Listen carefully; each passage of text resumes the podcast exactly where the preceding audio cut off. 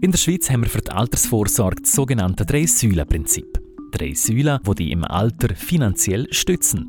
Die erste Säule ist AHV, die Alters- und Hinterlassenenversicherung. Die zweite Säule sind Pensionskassen, auch berufliche Vorsorge genannt. Und die dritte Säule ist deine zusätzliche, ganz freiwillige private Vorsorge. Jede von diesen drei Säulen erfüllt einen bestimmten Zweck. Schauen wir uns das ein bisschen genauer an. Die erste Säule ist mit der AHV die staatliche Vorsorge. Sie ist obligatorisch und für die grundlegende Existenzsicherung. Da zahlen die heute Arbeitenden die Rente der heute Pensionierten. Und das funktioniert so.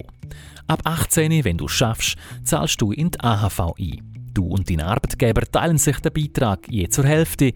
Er wird automatisch vom Lohn abgezogen. So weit, so einfach. Wichtig zu wissen ist dabei, wenn du nicht schaffst, bist du ab 21 verpflichtet, jährlich einen Beitrag zu zahlen. Um das musst du dich selber kümmern, weil wenn du das ein oder andere Jahr nichts eingezahlt hast, entstehen Lücken, durch welche du später in deiner Pension weniger Rente kriegst. Für solche Lücken kannst du auch nachträglich Geld einzahlen. Die Lücken dürfen einfach maximal fünf Jahre zurückliegen. Ob du Lücken hast, kannst du bei der Ausgleichskasse von deinem Kanton nachfragen.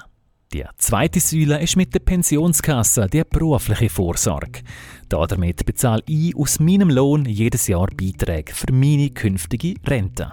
Das läuft aber nur, wenn ich innerhalb von einem Jahr beim gleichen Arbeitgeber mindestens 21.150 Franken verdient habe. Dann zahle ich und mein Arbeitgeber je zur Hälfte Beiträge in meine Pensionskasse.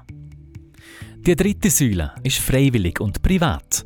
Damit kannst du selber fürs Alter sparen. Und zwar mit gewissen steuerlichen Vorteilen. Denn beim sogenannten 3A-Sparen, wo dort das normale Modell ist, kannst du jeden Franken, wo du in deine dritte Säule einzahlst, von den Steuern abziehen.